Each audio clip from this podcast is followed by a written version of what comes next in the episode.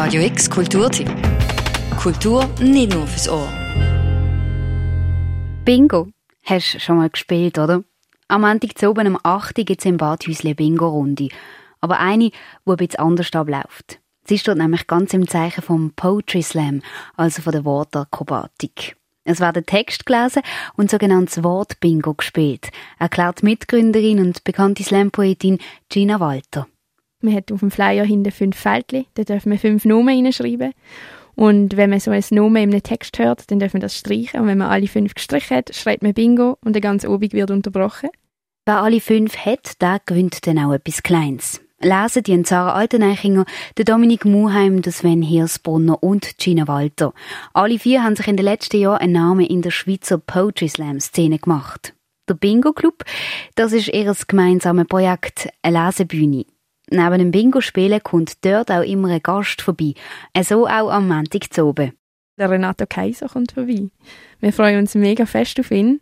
Ja, eben, er, ist auch, er hat angefangen in der Slam-Szene, von dem her kennen wir ihn. Und ähm, jetzt ist er wie SRF und so unterwegs. Das ist halt sehr cool, dass er dann uns trotzdem zugesagt hat. Aber wir haben ihn allem voran einfach angefragt, weil wir ihn lustiger finden und ihn mit seinen Texten gerne bei uns hätten.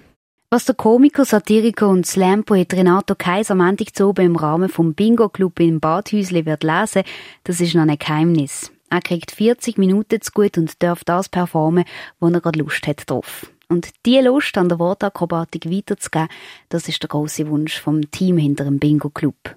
Also mir ist es mega wichtig, dass man vor allem die Jugendlichen tut, ähm, animieren zum Text schreiben und sich auch zu trauen, auf die Bühne zu kommen, weil so ich, bin ich auch in die Szene reingekommen. Und das ist mir mega wichtig. Und jetzt beim Bingo Club ist es mir selber gar nicht so wichtig, den Text vorzutragen, sondern vielmehr die anderen zu hören. Also das ist auch noch etwas, was dazu kommt. Ich habe mega Freude, ihnen zuzuhören einfach. Und zuhören, wie so ein Slam genau tönt, das kannst du jetzt.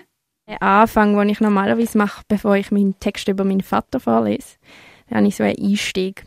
Und äh, ich stelle dann immer zuerst die Frage, wer Planet Erde kennt, die Doku auf Netflix und äh, sagt dann, dass ich das so ein bisschen imitiere. Und dann ist das rausgekommen.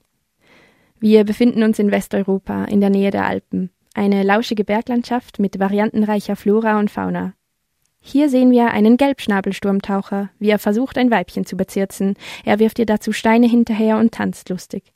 Doch er ist nicht alleine, auch Murmeltiere, Rehe und Vögel bewohnen die Täler und die hohen Gipfel über den Wäldern sind mit pulverigem Schnee bestreut.